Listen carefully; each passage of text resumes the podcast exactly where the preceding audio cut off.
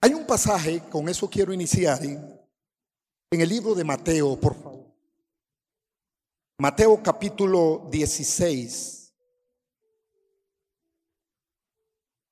Mateo 16, del 1 al 3.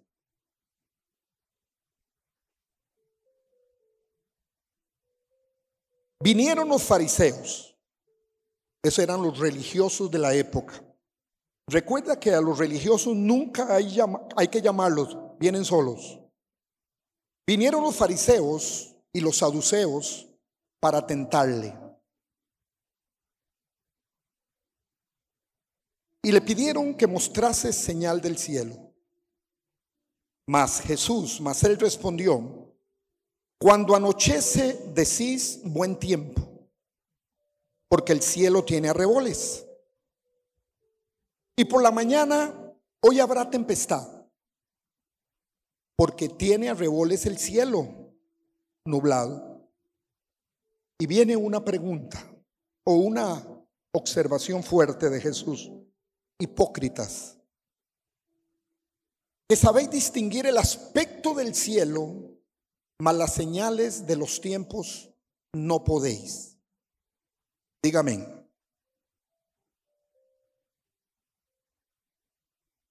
Eran tiempos difíciles. Jesús actuó en esta palabra en un nivel profético.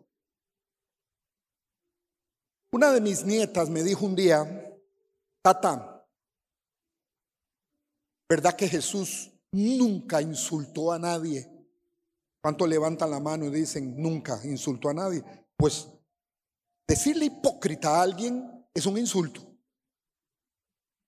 ¿O no? Yo le puedo decir a mi hermano, hermano, Dios te bendiga, eres un hipócrita. Y él me va a decir, gracias por el piropo, apóstol. Muchas gracias. No fue un insulto. A la prostituta, al pecador, al ladrón, nunca insultó. Pero ¿por qué a esta persona específicamente insultó y le dijo hipócrita? Que sabes distinguir todo lo que pase, pero no conoce mis tiempos. Estudiaba yo en estos días sobre el año 20. Es año de madurez, dígame. Es un año de cambios, porque lo que no cambia muere. Es un año de cambios. Me gustó también que es un, un año de decisión, porque tenemos que discernir los tiempos hacia dónde nos dirigimos como maná a la juela. Es un cambio muy fuerte de tiempo sobre el liderazgo de esta iglesia. Porque es un año de madurez del liderazgo. Ya no podemos hacer obra de Dios con infantilismo, sino con gente madura en el llamado al liderazgo. 20 años es un año muy importante para la obra de Dios en cualquier parte del mundo porque ya maduró. Ya estamos en la universidad, ya no somos de colegio ni escuela ni de kinder. Hay una madurez. Y usted lo puede percibir. Yo conozco a sus pastores desde que eran chiquititos casi. Y yo veo la madurez ministerial de ellos. Y así toda la, la gente que está detrás de ellos va hacia una madurez espiritual. Estamos saliendo de la sala cuna espiritualmente y entrando a la madurez espiritual. Entonces tengo que discernir el tiempo para que el Señor no me insulte. Es un tiempo, no es un tiempo solamente que podemos llamar, es un tiempo de aniversario, sino Señor, ¿hacia dónde nos vas a dirigir? Porque vienen estrategias nuevas, vienen cambios nuevos, vienen horizontes nuevos, porque el año es 20. Se llama señal de partida. Y ahí está usted. Los tiempos. 20 significa trabajo de equipo también. 20 significa, repita conmigo, decisión. Y significa violencia espiritual. Sobre eso voy a desarrollar mi tema, pero específicamente en la palabra decisión. Es tiempo de decisión. El tema tiene un nombre para Maná, Alajuela, Costa Rica, planeta Tierra, por si nos están viendo en Marte y en la Luna, aunque algunos están en la Luna. El tema de hoy se llama ordinarios o extraordinarios. Tú escoges y decides. Los ordinarios son gente muy natural, muy natural. El evangélico tradicional se ha hecho muy natural. Escúcheme esto, es más fácil sacarle una legión de demonios a un cristiano que sacarle la esfera religiosa o el ciclo religioso donde está. Eso es, difícil. Es más fácil sacar demonios. Porque los demonios salen en el nombre de Jesús. Pero el tiempo de decisión tuyo depende de ti. Ya Dios te lanzó la bendición y depende de ti. Israel en un tiempo tenía un ciclo. Usted lo puede ver, lo puede ver en los profetas mayores, menores, un ciclo que vivía Israel. El problema del ciclo que Israel tenía era porque no conocía los tiempos de Dios. Y yo le voy a decir algo, estamos en tiempos difíciles donde solo la madurez de un cristiano, de un líder, de una iglesia puede continuar. Yo tengo más o menos, cumplo 20 años de no pastorear. Pastoreo solo pastores. Y le puedo decir algo. Esta época en que estamos ha sido lo que yo puedo percibir la época más difícil. La época más difícil. Israel vivió ciclos. Son cinco procesos que Israel tenía, porque lo que quiero es que usted hoy decida o quiero ser un ordinario más en Maná o quiero ser un extraordinario más.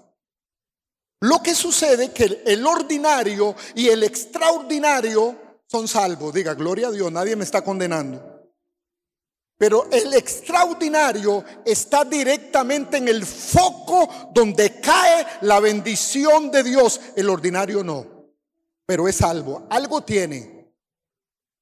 Gracias que el Señor a los ordinarios los salva. Yo no los salvaría. Repita conmigo, gracias a Dios que usted no es Dios. Pero hoy podemos hacer el cambio. Escúcheme esto. Al final vamos a tomar una decisión. Vamos a salir del perfil del ordinario. Vamos a salir de la línea que divide la vida extraordinaria y la vida ordinaria. Y usted va a decidir el día de hoy, pero al final. Pero tiene que tener actitud. Yo en este día usted tiene que hacer algo que nunca ha hecho. Cuando yo antes de terminar el mensaje y ore por ustedes, les voy a pedir que se paren y vengan con actitud. ¿Cómo van a venir? Repita conmigo, corriendo hasta acá. Nadie viene caminando. Porque usted tiene que mostrar a Dios su actitud de cambio. Señor, quiero ser, no entrar en el ciclo de Israel. Quiero vivir una vida extraordinaria porque los tiempos son difíciles. Ya no podemos hacer nada. Las noticias de todos los días que nos llegan. Difícil. Todo el globalismo ya trabajando en todas las esferas políticas, enseñanza, sexualidad del mundo, ya es un hecho. Y ellos se demarcaron todo el sistema de su agenda en el año 47 y nosotros nos dimos cuenta de la agenda de ellos cuando empezó la pandemia. Vamos muy atrasados, pero tenemos que conquistar. Llegará un momento que solo los violentos van a arrebatar el reino de Dios en sus hogares. El que toma una determinación, hoy salgo de este lugar, diga conmigo, violento. Dígalo fuerte, no diga violento, porque me suena mucho a Juan Gabriel. Hoy salgo violento de este lugar. En el nombre de Jesús. Mira el ciclo, un ciclo sencillo, pero difícil para Israel. Y vemos la misericordia de Dios en este ciclo. Primer punto, venía una tremenda prosperidad sobre Israel y una cobertura de Dios en todo lo que Israel hacía. Tiempos gloriosos. Pero cuando eso venía, ellos pasaban al segundo punto. Empezaba un alejamiento de Dios en sus vidas en todas las áreas espirituales había lejanía con Dios. Y viene el tercer punto. Caían en pobreza, esclavitud y cualquier tribu, cualquier hombre los derrotaba. Tercer punto del ciclo. Venía el cuarto punto. Silicio, perdón humillación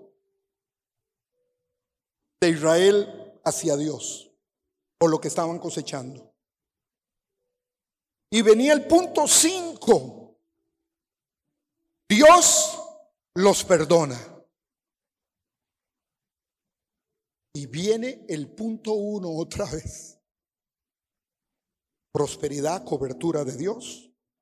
Viene el número 2 otra vez alejamiento de Dios y su vida espiritual, tilicio, perdón a Dios y viene humillación otra vez de parte del pueblo.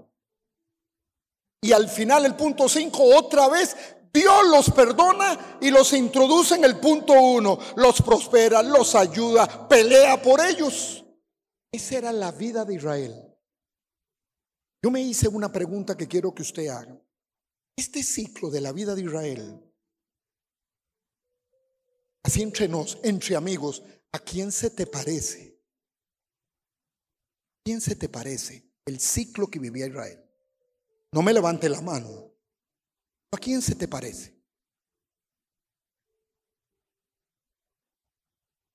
Hay un hombre que evaluó un estadístico no solo de liderazgo, porque lo hizo con líderes, evaluó el estado de la iglesia post pandemia. Porque estamos en una iglesia, en una iglesia en el mundo post pandemia. Hay cosas que antes hacíamos que ya no hacemos. Y ahora cada paso que hacemos, sabemos y tenemos que hacerlo de una manera de excelencia y excelente porque todos los que estamos aquí somos sobrevivientes de una pandemia. Dígame. Este hombre hizo una estadística post pandemia. Lo había hecho antes de la pandemia, muchos años atrás. Pero ahora hizo y dijo, en la iglesia de hoy, la estadística fue una prueba de 72 mil iglesias en el mundo pequeña, grande, mega, lo que usted quiera de iglesias. 72 mil.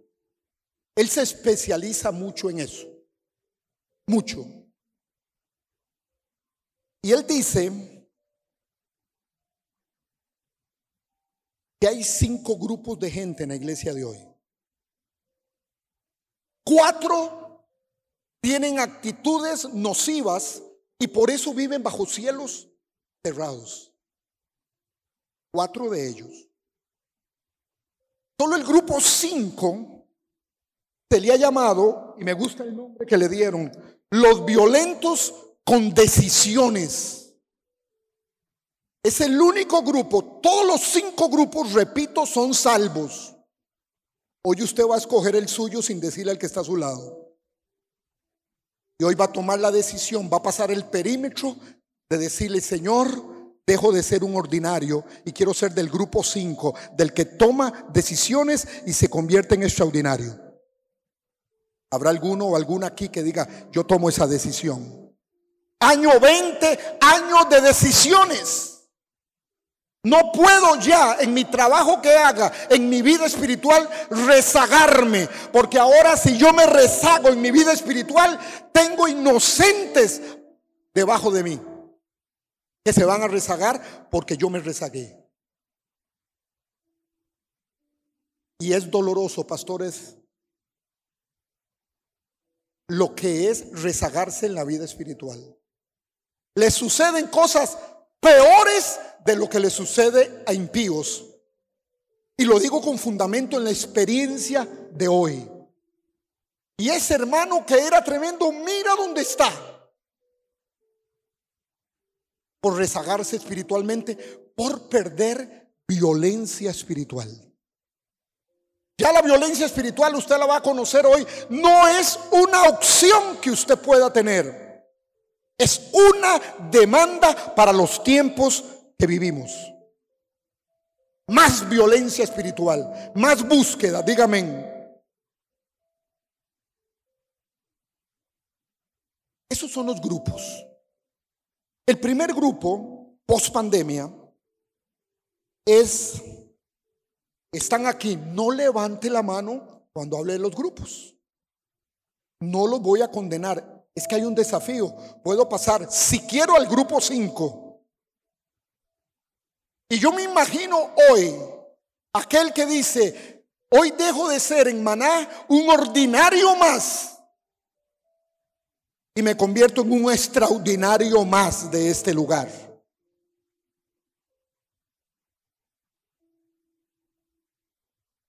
Pero es una decisión nuestra. Porque el, el, extraordinario está bajo el foco de Dios. Y yo pude sentir esta madrugada cuando oraba por esto con el cambio de mentalidad que vamos a tener, porque estamos conociendo los tiempos. El reino de Dios, la iglesia está con los tiempos, no lo que el mundo diga, no lo que Canal 7 diga, no lo que Repretel diga, no lo que diga nadie. Nosotros conocemos los tiempos de Dios. ¿Cómo es posible que la humanidad conozca naturalmente si va a llover? ¿Cuántos disciernen a veces cosas que suceden naturalmente? Yo les voy a contar algo, pero no se lo digan a nadie. Mis hijas me llaman, mis tres hijas. Papi, ¿verdad que el tiempo está raro? Sí, mi amor. Y me preguntan, ¿va a temblar?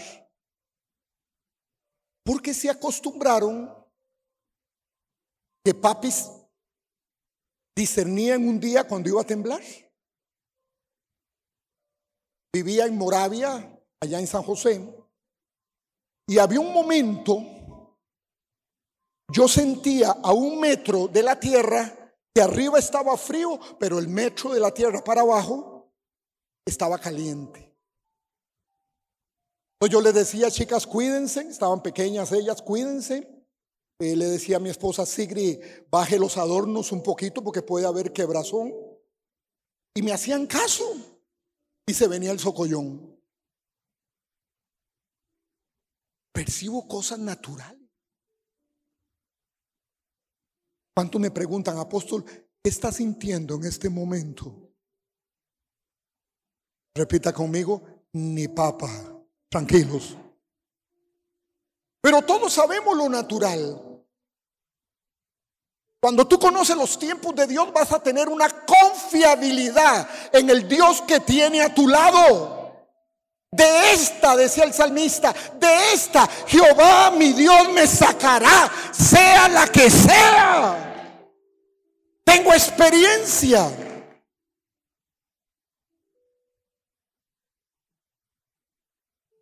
Antier amanecí con dolor de garganta. Señor, Mire qué milagrito quiero que me hagas, porque tenía que predicar antier no sé a dónde, en una iglesia.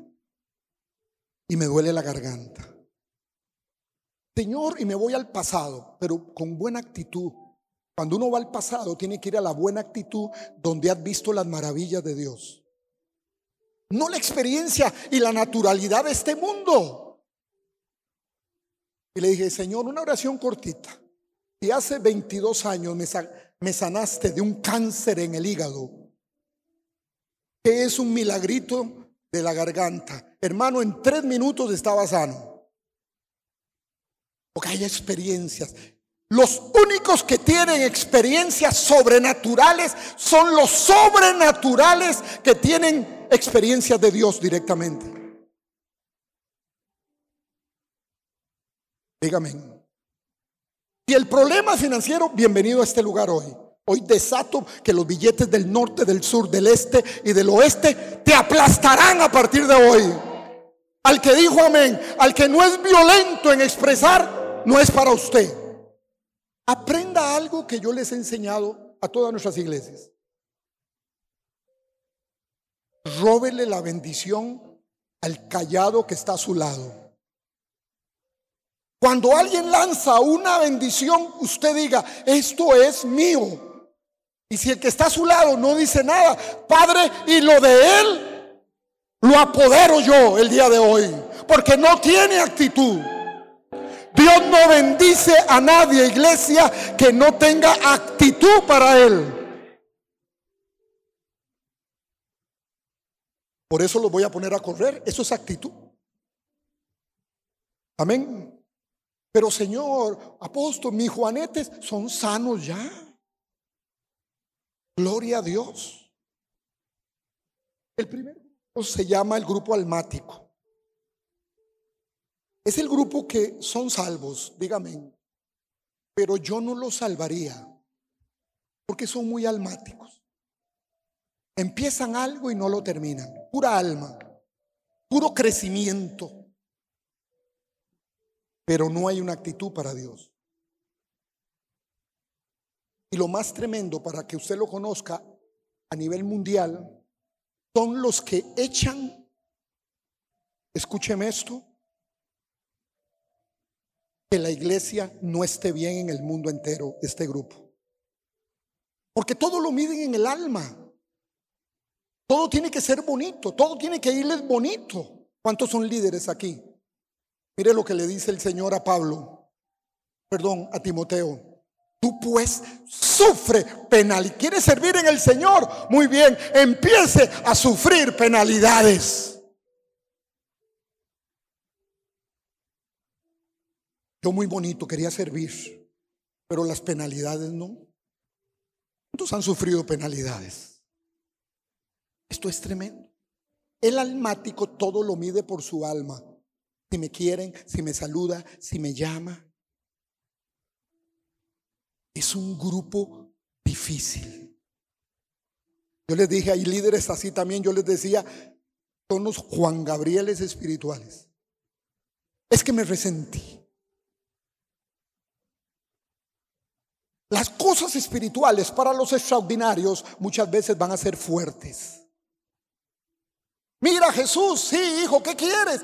Deja que vaya al sepelio de mi padre que ha muerto. Ah, no, no, no, no, no vayas. Deja que los muertos entierren a sus muertos. Tú sígueme. ¿Qué haría usted si sus pastores le dicen, no vayas al sepelio de tu madre? Se te sale todo el almatismo. Y cristiano piensa, por eso hay pasividad espiritual, que todo lo que es almático es espíritu. A mí alguien me dijo hace muchos años, venga Jesucristo y todos los problemas se te acaban. A nosotros nos predicaban así. Vuélvame a ver. Empezaron. Empezaron los problemas. Pero es un grupo almático que tiene que tomar una decisión hoy. Hoy crucifico mi alma porque quiero ser extraordinario. Y esta mañana les decía lo que va a pasar aquí. Tú vas a tomar una decisión y Dios está esperando. Y voy a poner a mi hermano de ejemplo, que está aquí con la computadora. ¿Cómo te llamas? Gilbert. Steven. Steven. Perdona, pero es que el francés me cuesta pronunciar. Steven. Steven. Stephen, aleluya, Stephen. Stephen hoy va a tomar una decisión. Vea este ejemplo. La palabra te dice 20 años, año de decisión, maná a la juela. Es año de guardar los pañales almáticamente. Resentimientos. Todo lo que le da al almático. Que eso le tiene siendo salvo, le tiene las puertas de los cielos cerradas por su poca disposición. Entonces mi hermano dice, hoy voy a hacer un cambio. Hoy cuando el apóstol diga, voy a correr, y lo escucha el Señor, y el Señor dice, hoy hay un hijo mío, Stephen, que está aquí adelante, dice el Señor, y va a hacer la decisión. Él va a hacer un cambio hoy de ordinario a extraordinario. Entonces Dios se levanta y dice, ángeles, escuchen esto. Mi hijo Stephen va a tomar una decisión extraordinaria en el día de hoy. Y les dice, ángeles, serafines, querubines o como se llamen, muevan a partir de hoy toda la maquinaria del cielo a favor de Él. Toda la maquinaria del cielo es para el extraordinario. Diga, Señor, muévela, díselo fuerte, actívalo, muévela, muévela, muévela. ¿Cuántos mueven las piernas por lo menos? Diga, ya estoy a punto, pero todavía falta. Va a ser, pastores, no soy profeta ni hijo de profeta, los mejores años, porque ustedes lo merecen los mejores años. Los mejores años. El segundo grupo, alisten cuál de todos está usted. Diga conmigo, hoy soy del 5, el extraordinario. El segundo es un grupo de personas que se le llama los críticos. Todo lo critica. Ay, es que esa cena de mañana. Y si nos llueve, pastora, no te preocupes, yo estuve en un evento, porque ese lugar está a cinco minutos de mi casa. Precioso. Conocen ese lugar. Y hace poco fue un matrimonio de tanta, era un pastor nuestro de nuestra iglesia en Jacob. Y hay un lugar que nos metimos todos y no llovió. No se preocupen. Y si hay que mojarnos, los extraordinarios se mojan. Hermanos, los críticos, vuélvame a ver, el diablo ni los quiere en el infierno. Porque rápidamente le montan un aire acondicionado al invierno, al infierno. Crítico. Les decía, van a la universidad y se matriculan en crítica 1, crítica 2 y crítica 3. Todo lo critica. Puro Tomás. Son hijos de Dios, pero están en el grupo los críticos, son ordinarios. Porque vivimos en algo que es la vida de fe. No sé cómo tú lo vas a hacer, pero lo vas a hacer. Diga conmigo, el cambio que yo necesito, Dios lo va a hacer. Dígalo fuerte, lo va a hacer, lo va a hacer, porque lo va a hacer, porque lo va a hacer, porque lo va a hacer, lo va a hacer, lo va a hacer, lo va a hacer y lo va a hacer. No queremos que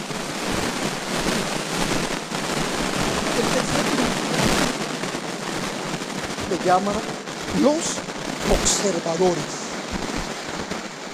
Haga así. Yo no sé si eran de mi época, pastores, pero yo bailaba gogo así. Bueno, tuvieron por tele a César Costa y Enrique Guzmán. Hablábamos así. Es un estilo de persona salva.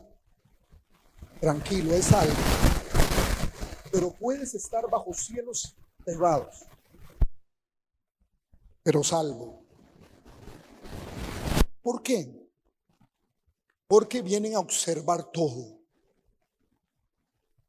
Cuando aquí ahora daban los anuncios, el extraordinario oye y hace.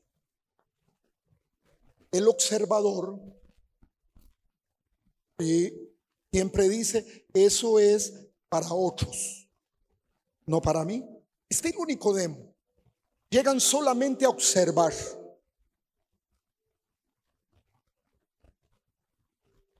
¿Vas a ir a la cena? No, es que yo soy un observador de aquí. Ah, no eres un extraordinario de aquí. No soy del grupo de los observadores. Todo lo observo.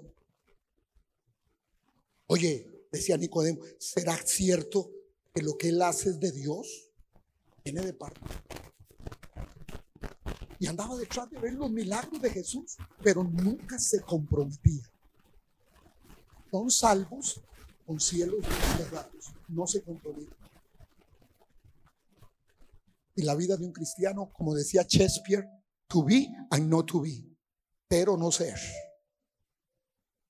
Esta es nuestra realidad.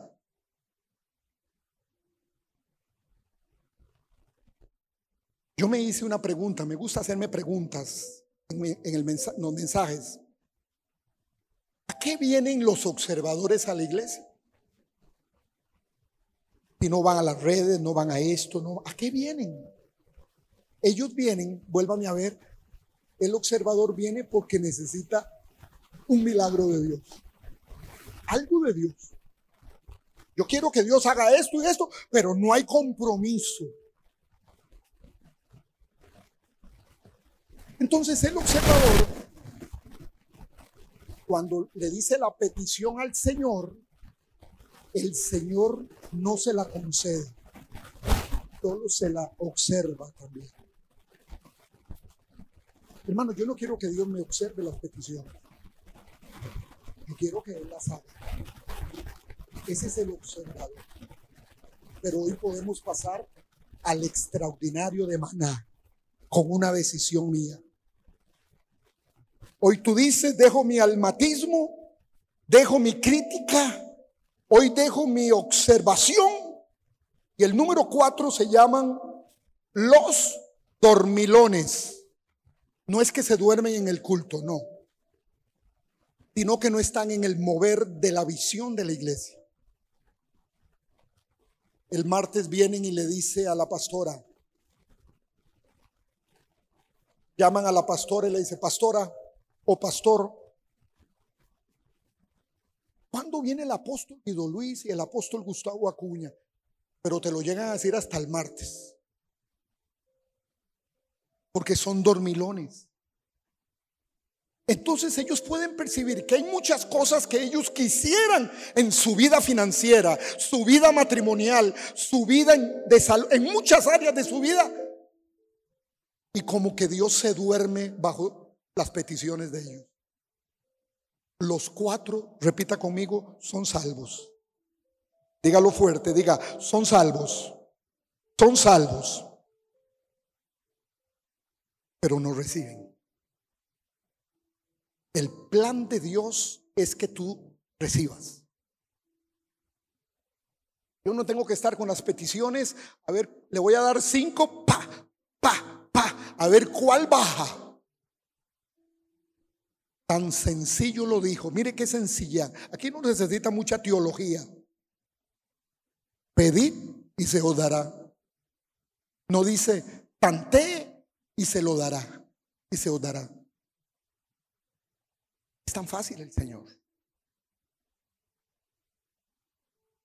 Ahora viene el grupo tuyo, y lo digo por fe, el extraordinario, el que vive en lo sobrenatural.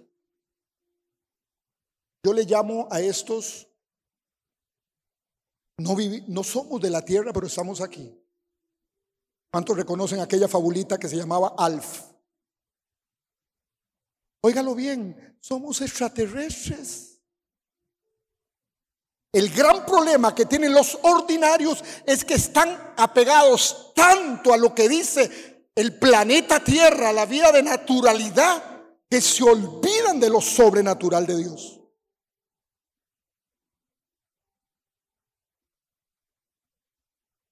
Características, por lo menos una. ¿Cuántos están deseosos? Ya mueva las piernas.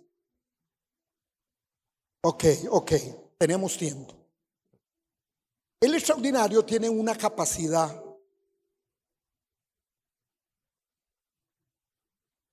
de que su vida es de guerra espiritual. Por lo que yo he percibido cada vez que yo vengo a Maná, esta es una iglesia de violencia espiritual. La palabra dice que Moisés sacó con guerra a su pueblo de Egipto.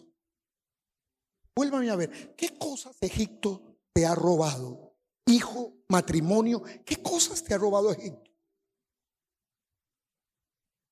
Pasiva no puede ser para arrebatar. Tiene que ser una vida violenta. Aquí hago una nota.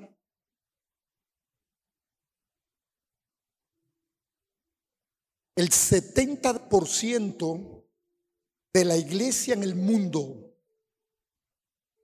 camina gracias al 70% de las mujeres violentas. Si ve una mujer al lado suyo, diga, gracias a Dios que la iglesia camina por tu violencia espiritual. Pero tranquilo, hoy pasamos los hombres también el perímetro de lo sobrenatural. El 72% de las finanzas de la iglesia en el mundo vienen de parte de las mujeres. Como decía mi abuelo, y en Costa Rica no es malo, Como que el hombre es esclavo y la mujer es más de divosa. La iglesia financieramente se mueve en el mundo gracias a Dios por la mujer. Hombre, levante su mano, dice, dígalo conmigo, pero hasta aquí. Ah, hasta aquí. Yo he visto hombres, digamos en algún lugar, allá en Heredia, que nacieron de nuevo, pero y fueron bautizados, pero la billetera no. Diga impía. Diga, hombre, hoy es mi día. Hoy vas a quitar los estorbos, hombre y mujer, porque dejamos de ser un ordinario más en maná. ¿Cuánto le dicen a los pastores? Pastores, a partir de hoy, Dígame qué tengo que hacer. Cuidado con lo que está diciendo. Yo nací en una iglesia pequeñita en Guadalupe. Mi pastor Fidolo Barreto era un hijo de papi porque de todos era el único universitario. Con 18 años ya tenía dos años de estar en AU.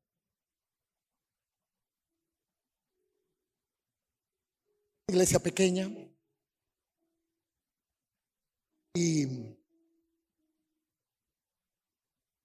un día le dije al pastor, después de tener como ocho meses en iglesia, ya yo me la creía. Yo le decía, oye, pastor, ni para qué le dije eso. ¿Cuándo me va a poner a predicar? Ya tengo un mensaje. Mi primer mensaje, de todos, saqueo, bájate de ese árbol. Saqueo, bájate de ese árbol. Y le dije, necesito ya. Porque con el tiempo, según yo, ya mi pastor no sabía tanto como yo. Era un, hijo de papi. De los que nos gustaba mucho el profeta Oseas, hablaba Oseas, Oseas. Y le dije, mira, Quiero predicar, quiero. No, me dijo él sabiamente, lo que tú quieres es servir. Y yo le pregunto a los pastores, lo que cuesta un púlpito para nosotros fue sangre. Fue sangre, fue sacrificio. Tengo que cuidarlo. Y me dice él, no, Gustavo, tú vas a tener un liderazgo muy fuerte, pero mira, primero tienes que servir. Y me puso cuatro meses, una iglesia pequeñita, con un servicio sanitario, hombres y mujeres. Chiquitico. Y me dijo, vas a estar cuatro meses aquí. A partir del próximo domingo, me vienes en aquel tiempo con pantalón azul, corbata azul, y eran pantalones de diolén. Mira lo que era el calor con pantalones de diolén. Pero yo soy el hijo, ¿qué pasó? Universitario, o sea, cuatro meses ahí.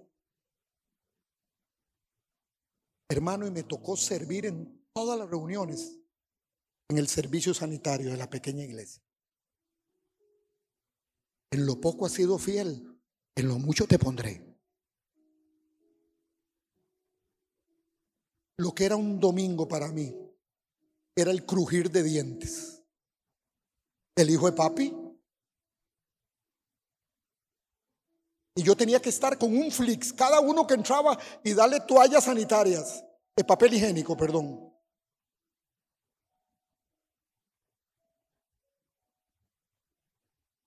Y yo no sé qué comía el domingo. Porque yo tenía que limpiar, cada uno salía y yo entraba.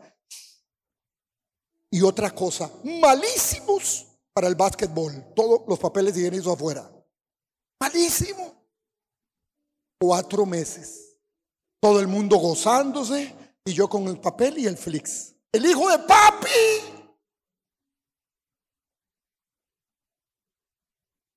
Hermanos, sin procesos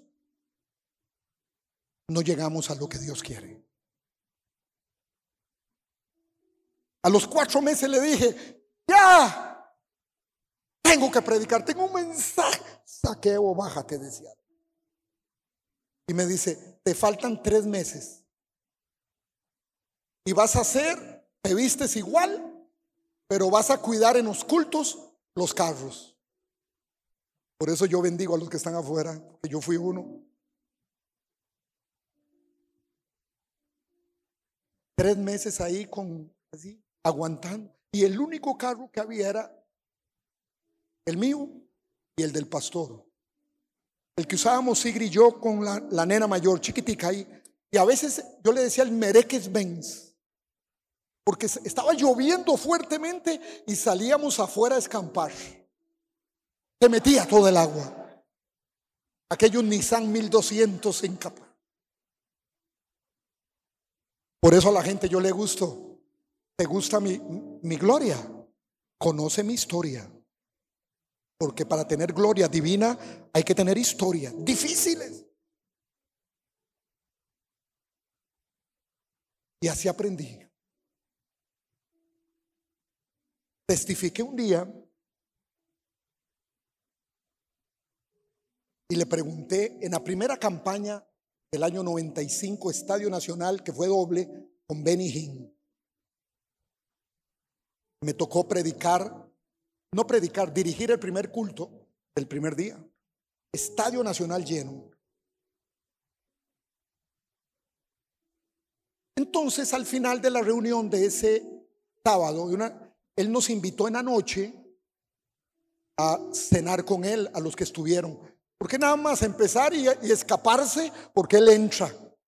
Solamente me dan tres minutos al pastor de Costa Rica para iniciar la campaña. Yo me le acerqué un poquito.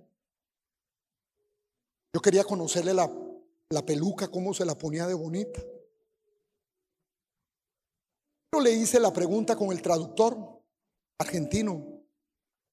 Te quiero, claro, Gustavo. Dile, dile aquí al pastor. Porque yo el inglés lo escucho perfecto, pero no lo entiendo. ¿Cuánto les pasa así? hasta el alemán, cualquiera lo escucho, pero no lo entiendo. ¿Qué sucedió? Le dije, una preguntita que tenía, Pastor Benny King, ¿dónde empezó su ministerio? Y se echó una carcada. ¿Qué pregunta te la voy a decir? Limpiando el servicio sanitario de la iglesia en Toronto, Canadá, donde nací. Y empezó Benigín. A los años está el pastor Cash aquí con nosotros en enlace. Tenemos una amistad porque era de nuestra. Salimos de la misma red él y yo, Guatemala, todas las iglesias que teníamos, era en nuestra juventud. Y en Guatemala, entonces le conté cachito, solo cachicachito, ¿dónde empezó su ministerio? Y se entra una sonrisa con un jalón, de esos jalones de él. Y se muere de risa y me dice, sí, te voy a decir. Empecé en la antigua fraternidad de Guatemala. Pero ¿cuál fue tu primer ministerio? Limpiar el servicio sanitario de la frate. Yo por dentro decía, voy bien, voy bien. Levante su mano fuerte, diga, pastores, por favor, el próximo domingo, déjenme la limpieza de los servicios de esta iglesia. Pastores, tomen, mire todo, tomen nota.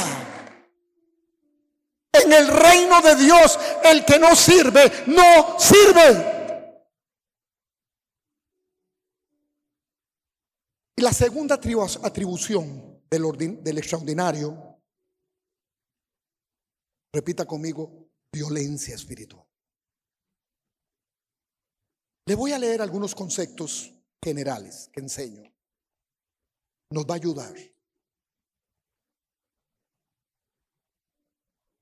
La palabra dice en Daniel 10, 12 al 13.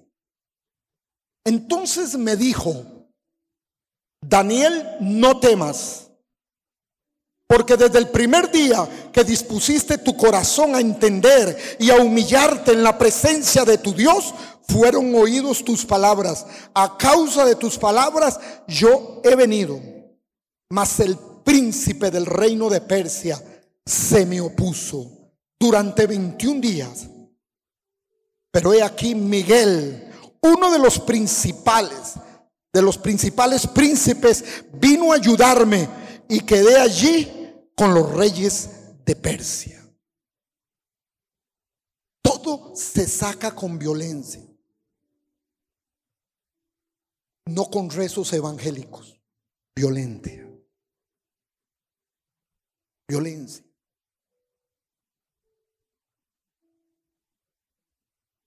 ¿Cuál es el ministerio de las esferas satánicas? Para esto,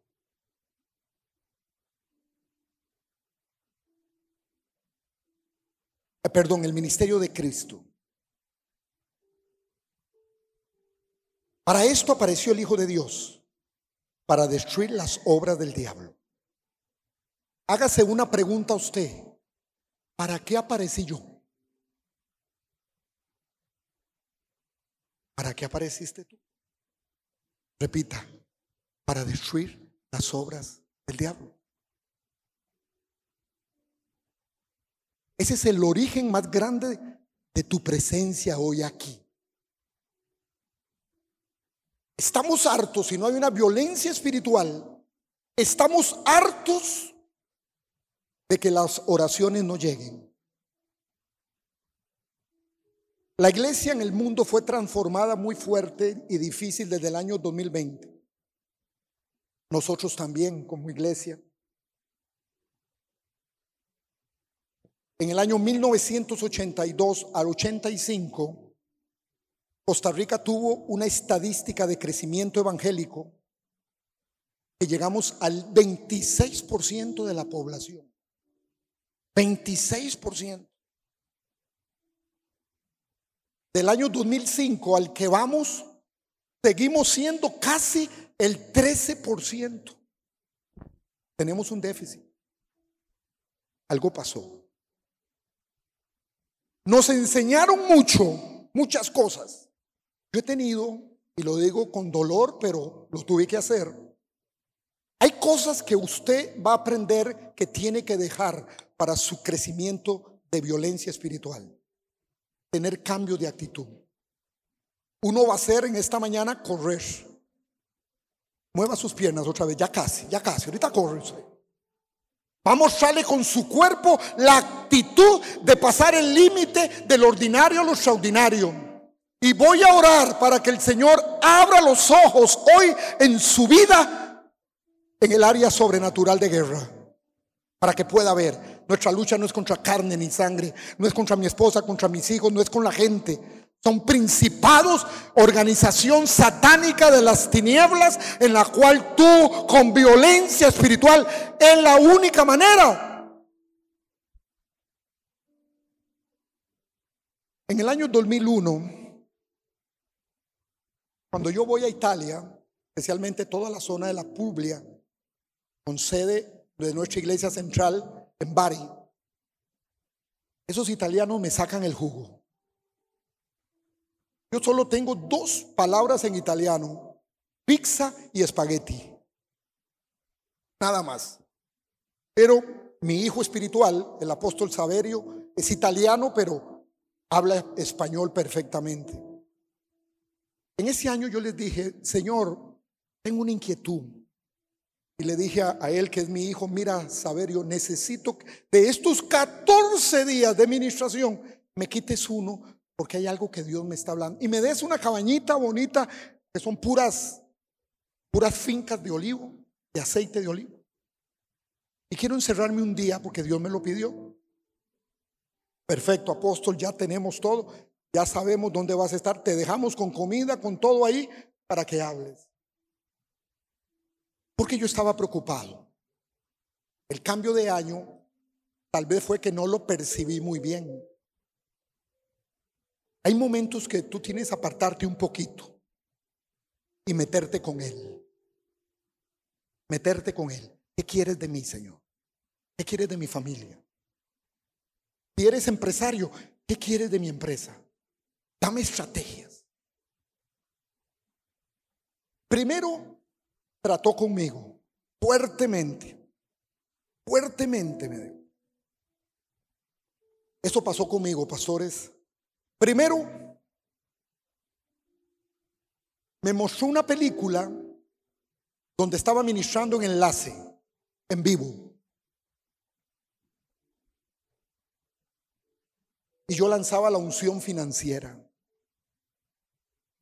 Que después, leyendo el Salmo 1, para yo tener una vida próspera espiritualmente en finanzas, tengo que pellejearla yo no que nadie lo haga por mí.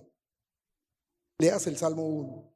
Después de que haces esto, esto y esto, todo lo que hagas prosperarás. Pero hay que hacer esto, esto y esto. Y ahí entramos, en el año 2000 entramos los hombres. Le enseñábamos a la gente antes del 2000 lo que tenía que hacer para prosperar. Tienes que hacer esto, esto y esto. Ahora no, ahora soy yo. Recibe más. Y la gente se acostumbró a eso.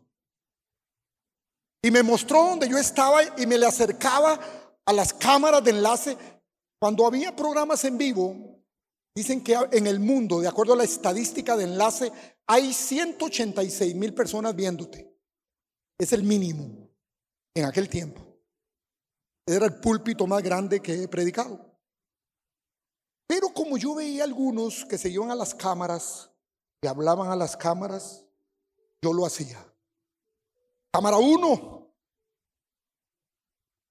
Vive.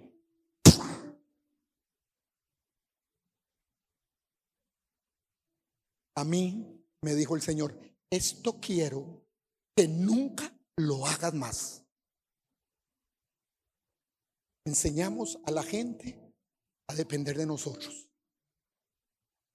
Por eso ha sido tan difícil que estos cinco grupos existan hoy. Segundo, yo le decía a la gente y me lo mostró en una de las radios nacionales, tome su transistor, agárrelo duro, que ahí va. ¿Saben qué aprendí, pastora y pastor? Si la persona es cristiano, la gente dice que cuando yo he orado han habido milagros financieros, empresarios, abogados, oro por sus bufetes, sí. Pero si son cristianos, yo les pregunto si diezman. Si yo oro por finanzas, mi punto de vista, por una persona que no diezma, y yo sé que no diezma, estoy haciendo una oración hereje. Porque ya el fundamento está escrito. ¿Me está entendiendo? Ya está escrito. Y nosotros los predicadores del 2000 para abajo tratamos mucho de ser Dios sobre la gente. Y fue fuerte lo que pasó.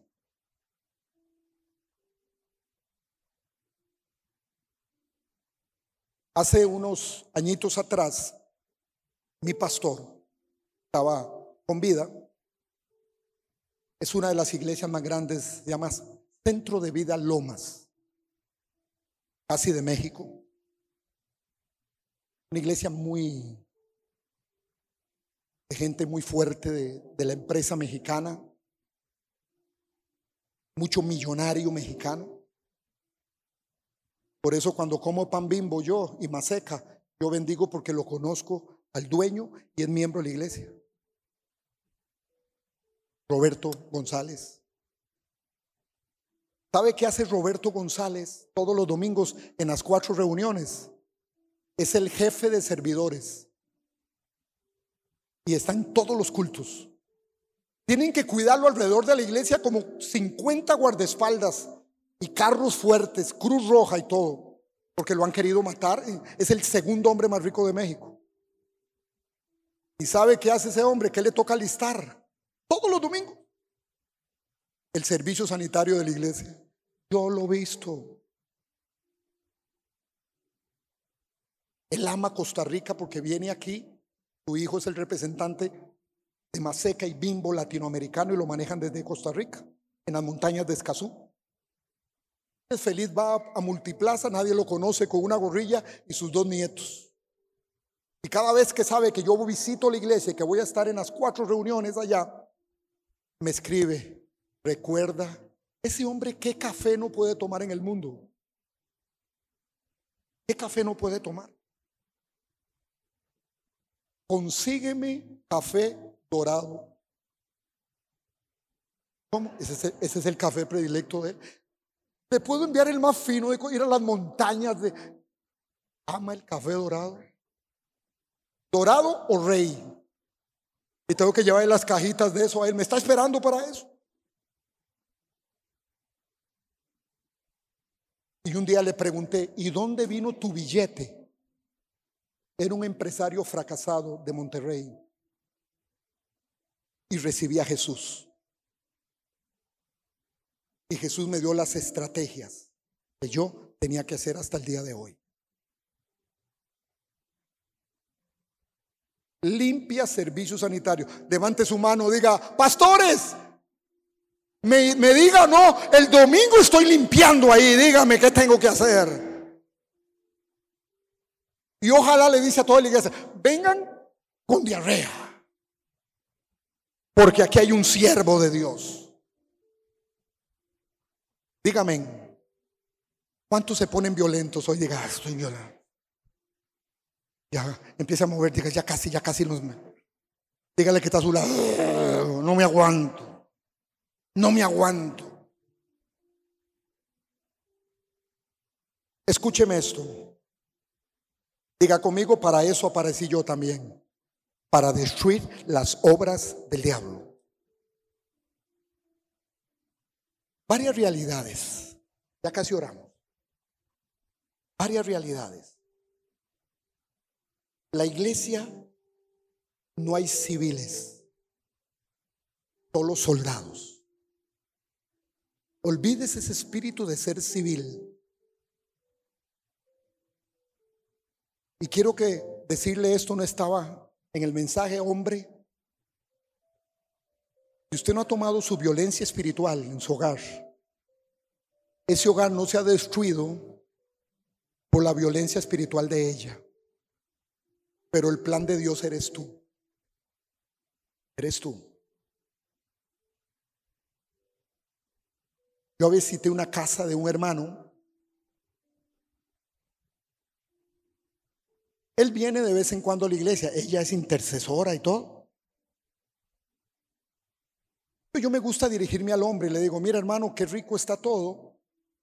Puedes orar por los alimentos.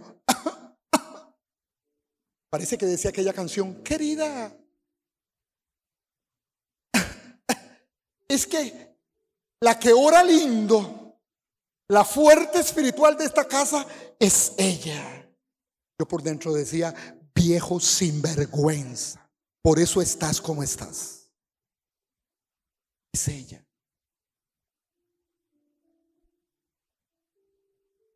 La iglesia usted tiene que olvidarse ya del buque o del crucero del amor. Maná a la juela es un buque de guerra y caben solo soldados. No, es que somos el, el crucero del amor. Yo te amo en el amor del Señor. Pastores, ¿cuántas veces a ustedes les dijo alguien? Pastores, yo a ustedes los amo en el amor del Señor. A mí me lo dijo una pareja un día. Apóstol y apóstol, a usted los amamos en el amor del Señor. Disculpe, pero yo sé que el Señor me ama, pero yo quiero que me amen en el suyo. En el amor del Señor. ¿Cuántos nos amamos aquí? Amén. Levante su mano. Dígale que está a su lado. Yo te amo. Aleluya. Dígale, a partir de hoy, hágame lo que quieras, que te seguiré amando, porque soy violenta. Diga aleluya o diga ay. Diez minutitos. La guerra espiritual, se los dije ahora, no es opcional. Y necesitamos conocer las facetas de Dios. La única faceta que nosotros vamos a tener para este tiempo es la de Jehová, el guerrero. Hay una faceta muy linda que es chalón. ¿A cuánto le gusta chalón? Chalón, paz. No es tiempo de paz. Jehová Chadai, que significa mi amamantador. En el origen sí significa el pecho, lo dije bonito, el pecho que amamanta, el que le pedimos para todo.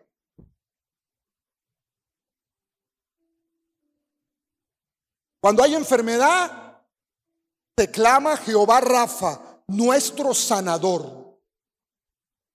Pero cuando se quiere conquistar, como año 2023 conquista también, tiene que ser Jehová Sabaoth, el guerrero.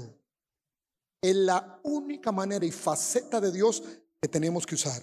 David lo hizo. Tú vienes a mí, le dijo a Goliat, pero yo voy a ti en el nombre de Chalón. No servía Chalón ahí, Chadai, Nisi. El que identifica Jehová, el varón de guerra, su pueblo violento.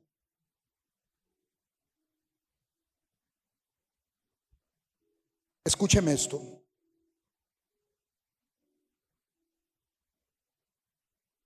El reino de Dios, y lo conocemos, se hace fuerte. Pero los violentos lo arrebatan. ¿Cuántos son violentos? Empiece a mover, diga violencia. La palabra dice, levántate Jehová, sean esparcidos tus enemigos y huyan de tu presencia los que aborrecen tu nombre.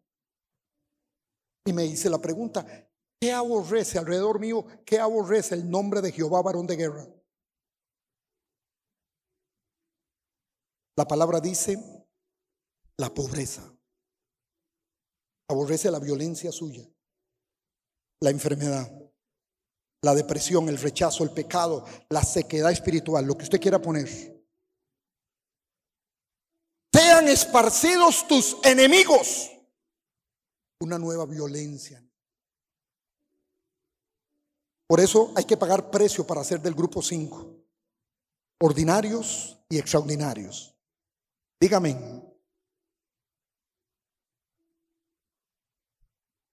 Basado en eso, hay algo que tú tienes que sacar de Egipto.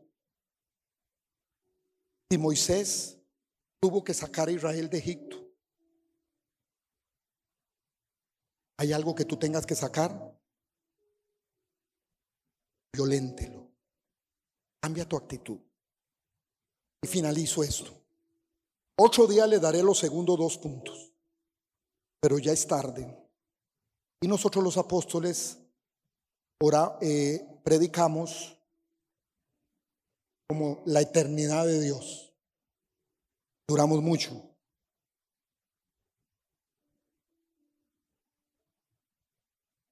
Dile a Faraón que yo voy a sacar a mis ejércitos. Repita conmigo, ejército.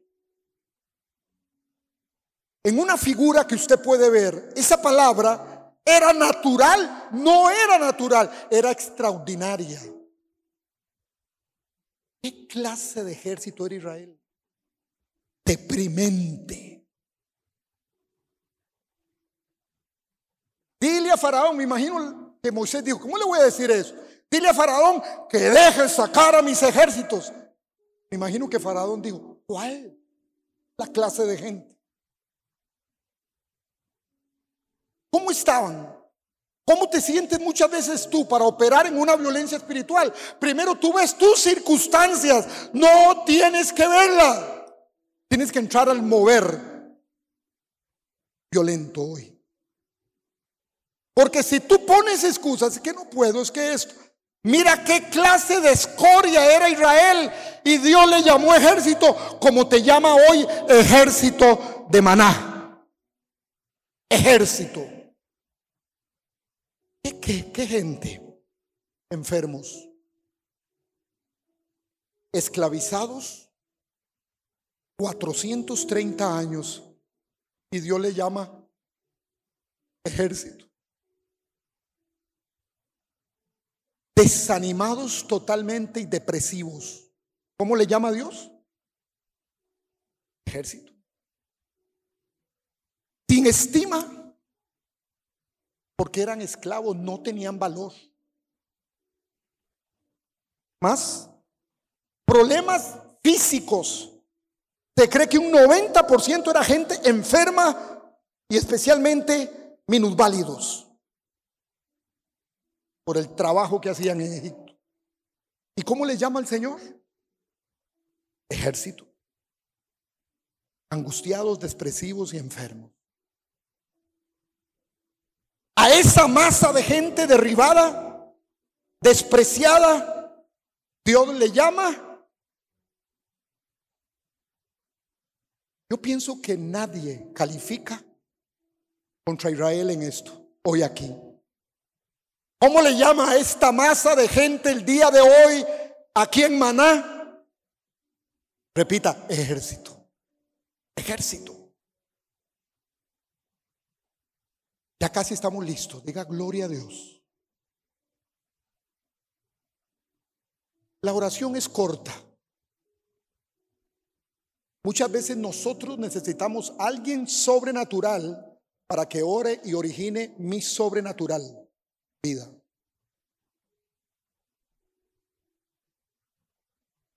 Eliseo era un profeta sobrenatural. Pero tenía un siervo, un líder al lado, que no caminaba en la dimensión de Eliseo. No cambiaba. Que Eliseo orar por él para que abriera los ojos, para que supiera que eran más los que estaban a favor de él en esa guerra de los que estaban en ese mundo natural. Pero ¿quién tuvo que orar? Alguien que vive en lo sobrenatural.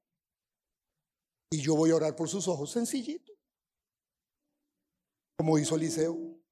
Para que él vea la vida del líder. A partir de ahí, cambió. Pudo ver lo que él veía. Y a veces necesitamos ver lo que los ojos de mis pastores ven porque no lo vamos a entender porque eso es cosa sobrenatural. Y pasamos muchas veces las direcciones que nos dicen por la vida natural de este mundo. Completamente.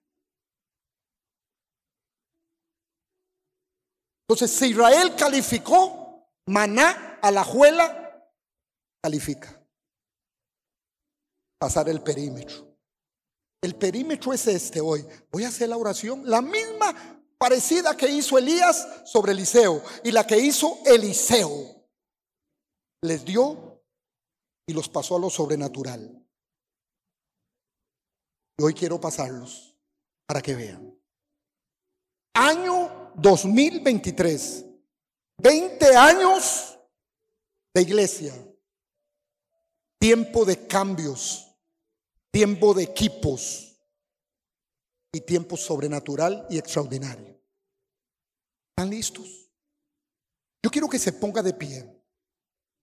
Mientras que usted se pone de pie, yo bendigo a todas las personas que nos ven por Facebook y las redes en este momento, en cualquier parte del mundo, dígame. Y si están en Plutón, les mandamos saludos allá en Plutón también. Bendigo a los que se conectaron nuestros, especialmente a, mis italianos. Yo les digo a ellos, ustedes son feos pero llenos del Señor. Ellos saben mis chistes. Les amo mucho. ¿Están listos? Dígale que está a su lado, córrese por favor porque lo puedo golpear. ¿Hay actitud para el cambio? ¿Cuánto le dicen? Hoy salgo del grupo 1, salgo del 2, salgo del 3, del 4 y entro al grupo extraordinario. El que hace las cosas que Dios dice que hagan en una iglesia. Y hago la oración. Vamos a contar hasta tres. Una, dos. Aquí adelante y vas a levantar tus manos y cerrar tus ojos. Padre, eso está lleno de valientes en esta mañana. El desafío profético y apostólico, Padre, de Maná a la Juela en este día. Hoy bendigo, mi Dios, la pareja pastoral, tus hijos, esa visión tan hermosa que has puesto aquí en esta ciudad, Padre. Te pido que los ángeles amuralladores tuyos siempre estén en los dinteles de este local, en el nombre de Jesús. Y que cada persona que entre por las puertas va a experimentar lo sobrenatural de Dios. Levante las manos tú ahí donde estás. Padre, hoy estamos aquí porque deseamos de ti, Señor. Señor, no deseamos de nadie más que de ti. No queremos ser de los cristianos en el mundo ordinarios, con cielos cerrados. Quiero ser el extraordinario en este lugar. Quiero estar, Padre, en lo que tú vas a premiar, maná, en los cielos, Padre. Y yo quiero estar en esa película, quiero estar con esa gente, Padre. Pero primeramente hoy paso el límite. Ponga sus dos manos en sus dos ojos, por favor. Padre, con autoridad que tú me das. Así como lo hizo Eliseo sobre su siervo. Y le puso sus manos sobre sus ojos. Y hubo una transferencia buena de Dios. De ser un líder ordinario a alguien extraordinario. Y hoy con lo que tú me has dado, Padre, a las naciones y al mundo entero en el nombre de Jesús, yo toco los ojos, como dijo Eliseo, para que veas, para que veas. Y vas a experimentar lo que es ver de una manera diferente las cosas. Hoy declaro que el, el ordinario de esta visión pasó los límites. Pasaste los límites por tu actitud y porque quieres. Para que veas. Para que veas. Hoy vas a ver y llegar a tu casa y vas a percibir las cosas sobrenaturales. Vas a ir a tus negocios, tu escuela, universidad tu liderazgo en este lugar, tu matrimonio en este lugar, tu ministerio en este lugar, con nuevos ojos. Pasé el límite del ordinario a lo extraordinario el día de hoy. Padre, esta es mi conquista.